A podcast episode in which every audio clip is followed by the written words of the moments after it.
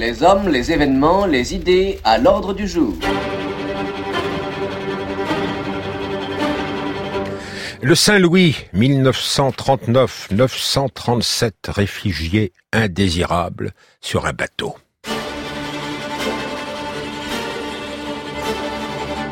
De quoi se compose votre cargaison? Rien que des émigrants? Ça suffit pas. Pas de contrebande?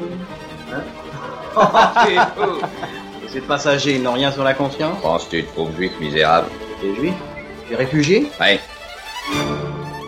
Hitler avait vu l'utilité de fabriquer des réfugiés juifs. En les poussant hors d'Allemagne, il récupérait leurs biens et il semait la zizanie dans les autres pays. Dans les démocraties en crise, certains leaders politiques allaient en effet bientôt présenter la question des réfugiés comme la mère de tous les problèmes, les mêmes mots qu'utilise aujourd'hui le ministre allemand de l'Intérieur. Les Juifs tentent de passer des frontières terrestres, mais ils empruntent aussi des bateaux dont les parcours en 38-39 deviennent de plus en plus incertains à mesure que leur nombre grandit et que les ports se ferment. La ministre française des Affaires européennes, dans une note du mois dernier, observait, je cite, qu'il était difficile de maîtriser le narratif sur la question migratoire. Eh bien, l'été 39, les gouvernements ne purent maîtriser le récit de l'errance à laquelle furent condamnés les 937 passagers juifs du Saint-Louis, partis de Hambourg pour Cuba et l'Amérique. Ils semblaient condamnés à retourner en Allemagne une fois qu'on leur avait interdit l'entrée de l'autre côté de l'Atlantique. Et en Allemagne les attendait l'hospitalité des camps nazis. Mais la publicité donnée à leur cas allait-elle permettre de les sauver? Le Saint-Louis a laissé une trace dans la mémoire. Ce n'est pas le cas de la conférence internationale d'Evian qui, un an avant, avait prétendu dessiner des solutions à la question. C'est pourtant d'elle qu'il faut parler au départ. Mais si on veut maîtriser le narratif, mieux vaut ne pas ébruiter l'impuissance. Evian ayant été le sommet de l'impuissance, elle a été oubliée. Il est vrai qu'au départ, cette conférence avait convenu qu'aucun des pays participants, une trentaine, n'avait à changer sa législation et pour ne vexer personne, surtout pas Hitler, qu'on n'avait pas invité, l'intitulé officiel du comité intergouvernemental de la ville d'eau n'employait même pas le mot de réfugiés. Il ne s'agissait que d'émigrants involontaires. L'été 38, donc, piqûre de rappel, on avait entendu cela dans les salons de l'hôtel royal d'Evian. Il revient aux délégués français d'accueillir ses invités venus de tous les horizons. La France reste ainsi fidèle à ses traditions les plus anciennes d'hospitalité universelle. Elle entend continuer dans la limite de ses moyens, bien qu'arrivée elle-même au point extrême de saturation. Le protocole prévoit que le délégué américain succède à la France. Nous devons être conscients que nous avons affaire à une forme de migration particulière. Au nom du gouvernement de Sa Majesté, le délégué britannique prend la parole. L'Angleterre a toujours offert la plus large hospitalité aux réfugiés. Mais la Grande-Bretagne n'est pas une terre d'immigration. Elle est industrialisée au plus haut point et souffre du chômage. C'est Roosevelt qui avait pris l'initiative de la conférence. Il entendait y jouer un rôle important, mais euh, il faisait affirmer par son délégué qu'au vu de leur situation économique, toujours dégradée, les États-Unis ne pouvaient ouvrir leurs portes. Cependant, ils attendaient beaucoup de leurs voisins du Sud. Or, le Chili hissa le pavillon de la prudence. Il faut sauvegarder les intérêts de nos travailleurs nationaux. L'Argentine expliqua que gouverner, c'est peupler comme on le souhaite. Or, les Juifs n'étaient pas nécessairement les mieux adaptables à un pays aux grands espaces agricoles qui ne les intéresserait pas. La Colombie, qui pourtant avait accueilli une forte population de Juifs, n'entendait pas se laisser impressionner par, je cite encore, le mur des lamentations. Le dictateur de Saint-Domingue fit prononcer un discours plein d'évangélisme, mais qui tenait de l'effet d'annonce. Il voulait surtout se faire mieux voir de Roosevelt. La conférence se termina par un dîner de gala. Hitler n'avait qu'à se réjouir, ce qu'on nomme aujourd'hui à l'extrême droite la tyrannie de la bonté. Je cite, c'était dégonflé, et la conférence avait seulement accouché d'un comité qui se réunit ensuite à Londres pour constater qu'il ne pouvait rien faire. À Evian, cependant, Cuba avait semblé être toujours une exception. La petite république dirigée par le président Bru distribuait contre argent sonnant et trébuchant de nombreux permis demandant, il est vrai, davantage pour les non-ariens. L'année suivante, on revient au Saint-Louis, les passagers qui vont monter à bord de notre paquebot allemand ont justement acheté le permis cubain, acquitté le prix du billet aller-retour qu'exige la Havane, régler toutes les difficultés administratives que le Reich avait semées sur leur chemin parfois depuis des années. Ils ont entassé ce qu'ils ont pu dans de lourds bagages. Ils ont acheté avec leur dernier marque des appareils photo pour fixer les souvenirs de leur départ inespéré.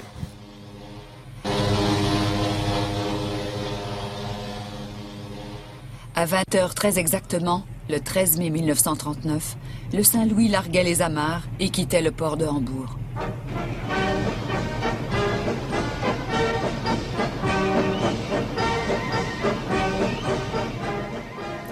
Quand le bateau quitta le quai, un orchestre se mit à jouer. Cette fanfare allemande a entamé Moussiden, chanson qui dit « Je dois quitter ma ville ».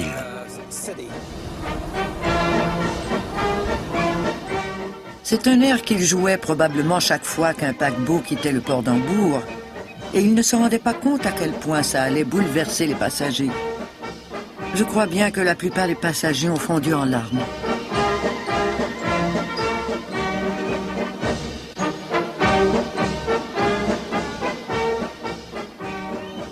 Je me souviens que la svastika nazie flottait au vent au-dessus de nos têtes, avec tout ce qu'elle représentait.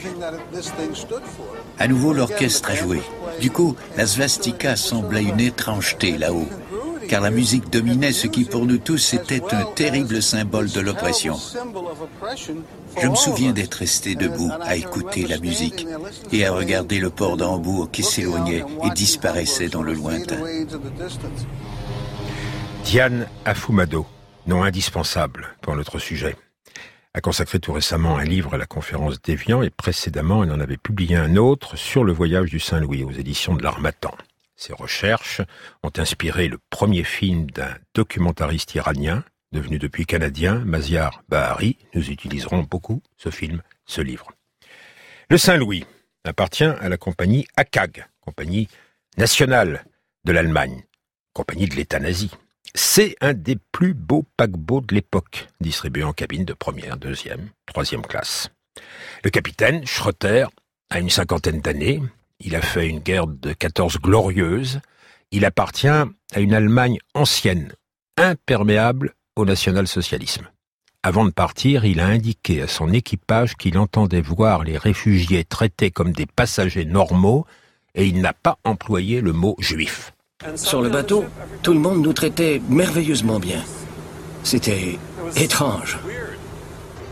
Grâce au temps clément, à l'air frais du large, à la bonne nourriture et aux services soignés, il régnait rapidement une ambiance détendue sur le navire.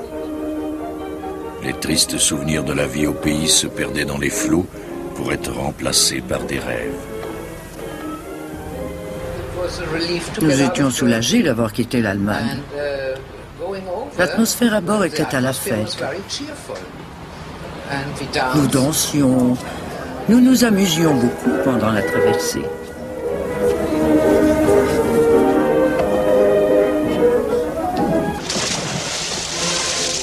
Il y avait une piscine sur le bateau, et moi je voulais y aller. Je n'avais jamais nagé auparavant. Et ma mère, bien sûr, m'interdisait d'y aller. Mon père lui a dit Laisse donc le petit y aller. Alors je suis allé nager pour la première fois de ma vie sur le Saint-Louis. J'ai adoré ça. Les professions des pères de famille, artisans, commerçants, juristes, médecins, beaucoup d'enseignants aussi. L'un d'eux va bientôt manquer à l'appel. Alors que nous approchions de notre destination, un nuage noir jeta son ombre sur le bateau.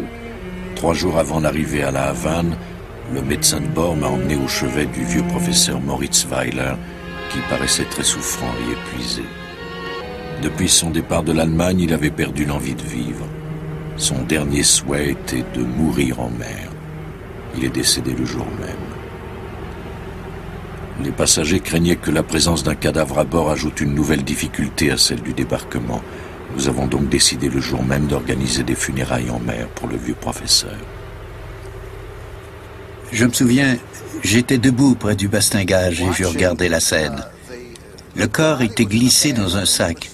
J'ai vu qu'on le plaçait sur une planche et qu'il était recouvert du drapeau nazi. Je me souviens très clairement de la façon dont ils l'ont laissé glisser pour ses funérailles en mer. Le drapeau nazi est resté sur la planche et le corps enveloppé dans son sac est tombé dans l'eau. Ils avaient dû le lester car il a immédiatement coulé.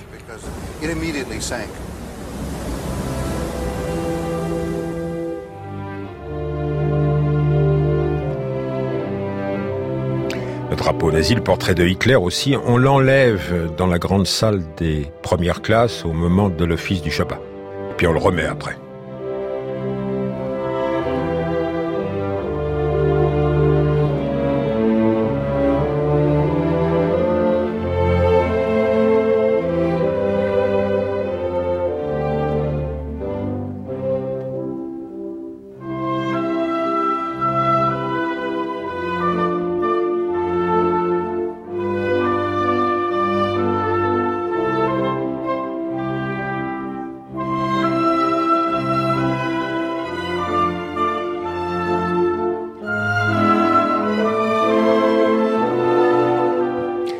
Et ainsi la navette va jusqu'à l'approche de Cuba, 26 mai 1939.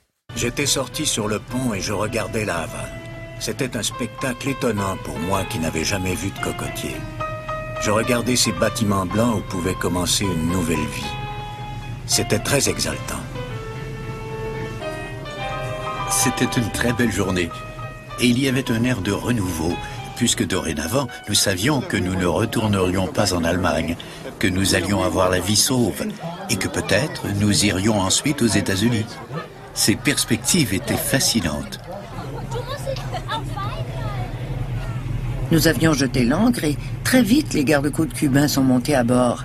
Les gens ont été mis en rang avec leurs bagages et leurs papiers. Des tables avaient été installées pour l'inspection des documents et tout à coup, tout s'est arrêté. En comprenant que nous ne pouvions pas débarquer, les gens ont commencé à s'inquiéter, y compris mes parents. Ce qu'ignoraient les passagers et le capitaine Schroeter, à qui sa compagnie, à CAG, avait cependant recommandé de rejoindre la Havane au plus vite, c'est que le président cubain, Bru, venait de virer de bord, et cela même avant le départ du Saint-Louis. Le président avait en effet constaté que son directeur de l'immigration, le colonel Benitez, se constituait une fortune personnelle sur la vente et le trafic des permis de séjour. En conséquence, Bru avait décidé d'affirmer son autorité en dédictant le 5 mai un décret limitant l'immigration. Le sort des passagers du Saint-Louis était en fait scellé dès avant leur départ de Hambourg. À la Havane, près de 1000 réfugiés qui affluent, c'était pour le président l'occasion d'un coup d'éclat contre la corruption.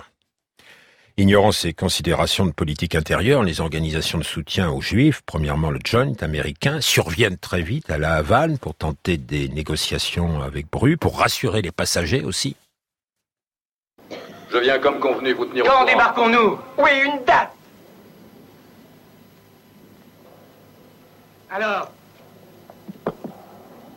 Mes chers frères et sœurs, on veut débarquer ici, à la Havane. Nous sommes des gens responsables, on ne demande pas la charité. Nous avons le droit d'être ici. Nous avons des enseignants. Nous avons Oui, des médecins. nous sommes sommes des gens- absolument en règle. nous sommes là pour vous sauver. dans combien de temps Oui, quand Le monde entier a les yeux sur vous. Le monde entier a les yeux sur vous. Jamais, avant l'époque castriste plus tard, la presse cubaine n'a été davantage lue à l'extérieur. Diana Fumado, qui a fait le travail de la dépouiller, observe qu'un seul journal de la Havane était favorable à l'accueil des passagers du Saint-Louis, et c'était le journal qui paraissait en anglais. La presse hispanophone, plus populaire, était en revanche vent debout.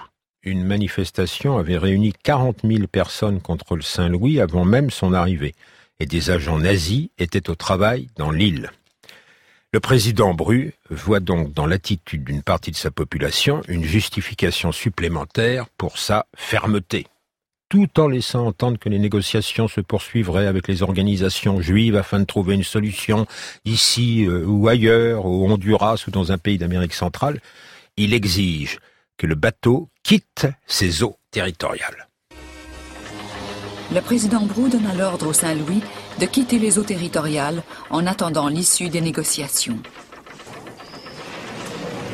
Le vendredi 2 juin, à 11 heures du matin, le Saint-Louis quitta lentement le port de la Havane.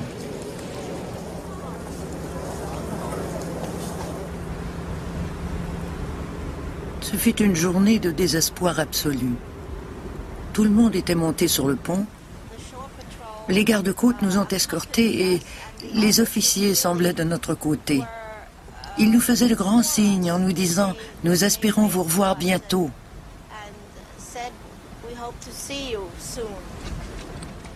De nombreuses embarcations nous ont escortés. Leurs proches criaient aux passagers de ne pas perdre espoir, ce qui provoquait plutôt l'effet inverse. C'est le départ le plus triste qu'il m'ait été donné de vivre. Parmi les passagers, les femmes surtout étaient très inquiètes. Capitaine, où nous emmenez-vous? Pour la première fois de ma vie, je ne pouvais pas répondre à cette question. Toujours le journal du capitaine Schroeter. Le Saint-Louis est donc maintenant en vue de Miami. Comment dirait aujourd'hui le ministre italien de l'Intérieur? Les réfugiés ne verront nos palmiers qu'en carte postale. Vous pouvez vous imaginer l'ambiance qui régnait. Tout le monde était très déprimé. Quelques-uns ont tenté de se suicider. Je pense à un homme, je crois qu'il s'est ouvert les poignets et il fut le seul à avoir débarqué. Parce qu'il devait l'emmener à l'hôpital pour le soigner. Je ne sais pas s'il y est resté, je pense que oui. Il doit être le seul à y être resté. Mais les humains sont toujours pleins d'espoir. Vous savez, nous nous accrochons toujours à l'espoir que quelque chose va se produire. Il n'allait pas nous laisser pourrir sur l'océan. Je veux dire, quelque chose devait nous arriver. Bien sûr, nous avions peur de retourner en Allemagne. C'était là le gros problème, vous savez. La nourriture empirait de jour en jour. Il y avait de l'eau, mais nous devions être prudents. Et bien sûr, fini les fêtes, plus de fêtes, plus de joie. Nous restions assis à attendre que quelque chose arrive. Uh, et le comité a tout essayé et a envoyé des télégrammes dans le monde entier pour qu'on nous laisse entrer. Mais ce fut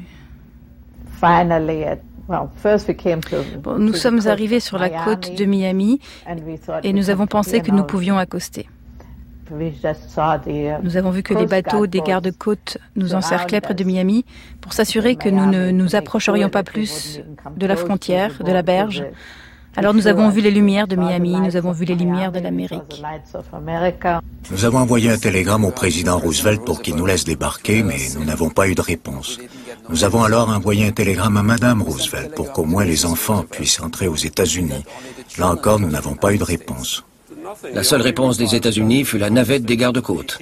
Elle s'assurait que nous restions assez éloignés de la côte afin que personne ne tente de rejoindre la terre ferme à la nage.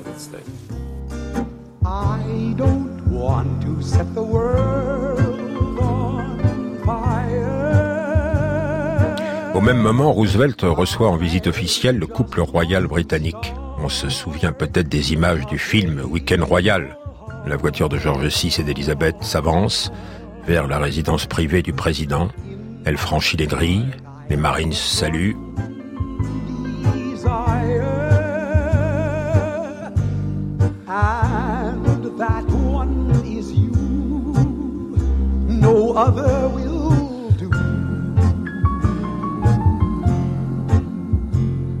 I've lost all ambition for worldly acclaim.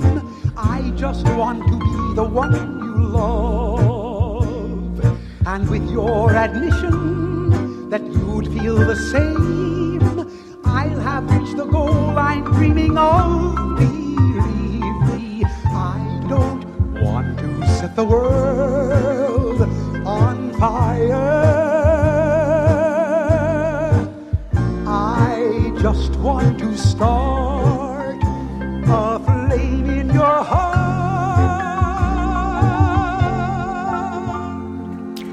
Le Premier ministre Mackenzie King est aussi du voyage officiel des souverains britanniques aux États-Unis. Sa position est plus tranchée encore. Si on demande au Canada combien de réfugiés il peut faire entrer, il répond un de plus.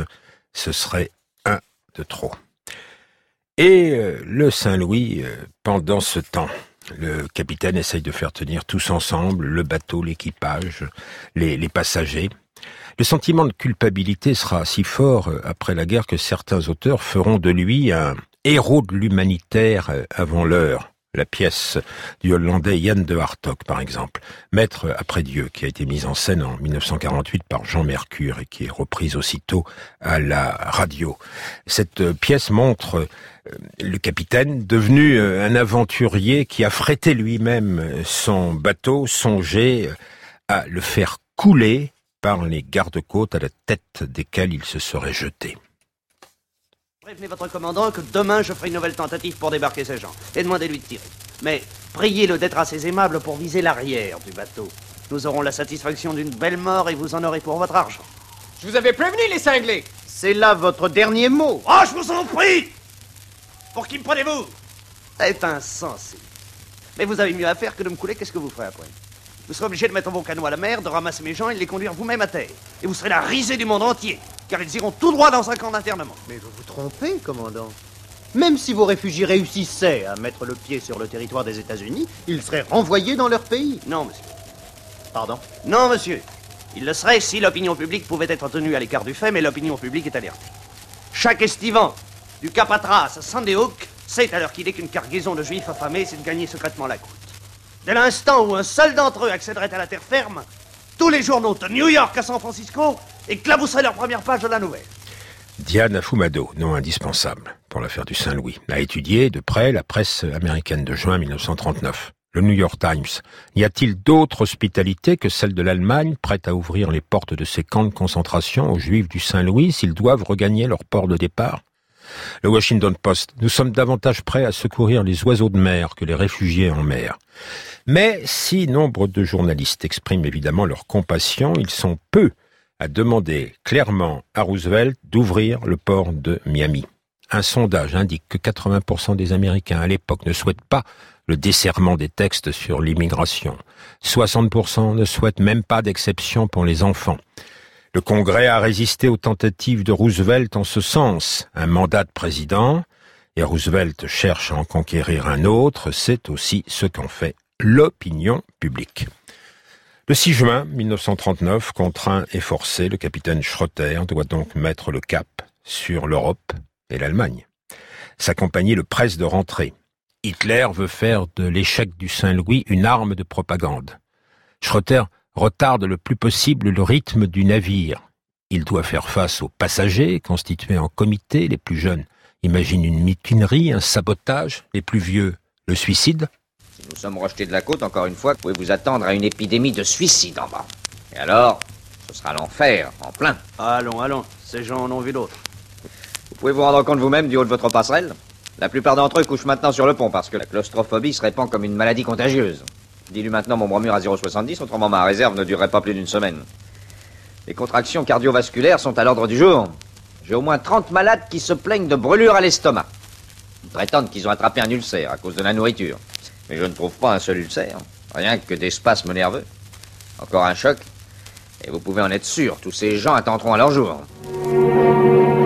J'ai encore clairement en mémoire les mots d'un passager.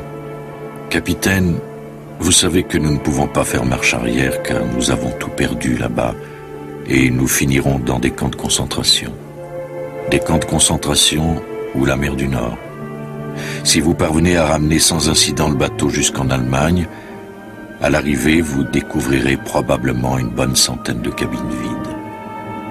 Nous craignons plus les camps de concentration que la mort elle-même. Mon mari et moi, nous avons essayé les bouées de sauvetage, car pour rien au monde, nous ne serions retournés en Allemagne. Il valait mieux se jeter à l'eau. Il était hors de question de revenir là-bas. Des marins inspectaient les cabines pour s'assurer que personne ne tentait de se suicider et que nous serions tous en bonne forme à l'arrivée. La plupart des hommes avaient été déportés à Buchenwald après la nuit de cristal. Ils savaient pertinemment ce qui nous attendait si nous remettions les pieds en Allemagne. Le capitaine Schroeter euh, imagine un échouage volontaire sur la côte anglaise dans le Sussex. Que vont faire les pays de l'Europe de l'Ouest dont approche le Saint-Louis? Les organisations juives ne cessent pas leurs efforts. La publicité donnée à l'aventure du Saint-Louis concentre toute leur attention, quitte pour eux à négliger beaucoup d'autres bateaux qui connaissent alors des mésaventures comparables mais restent dans l'ombre.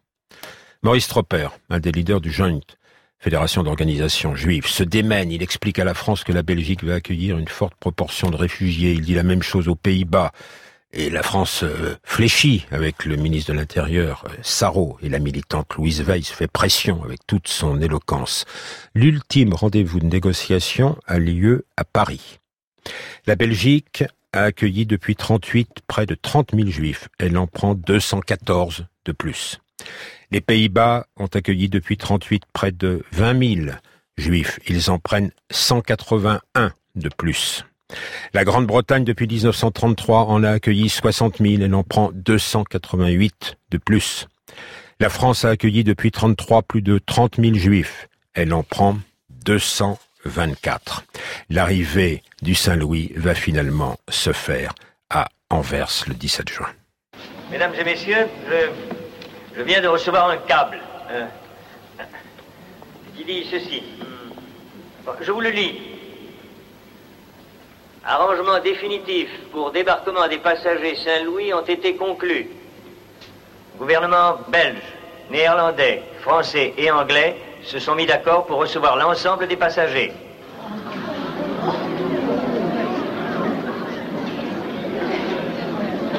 Le Saint-Louis pourra ancrer dans le port d'Anvers. Nos prières ont été exaucées. Tous nos voeux au Saint-Louis, signé Maurice Tropper.